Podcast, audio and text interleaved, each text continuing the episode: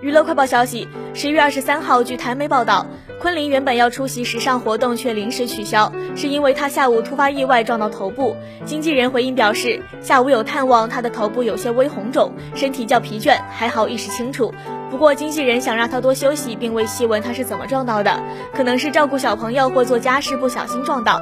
还透露昆凌有到医院治疗，医生叮嘱她多休息，这几天先观察一下。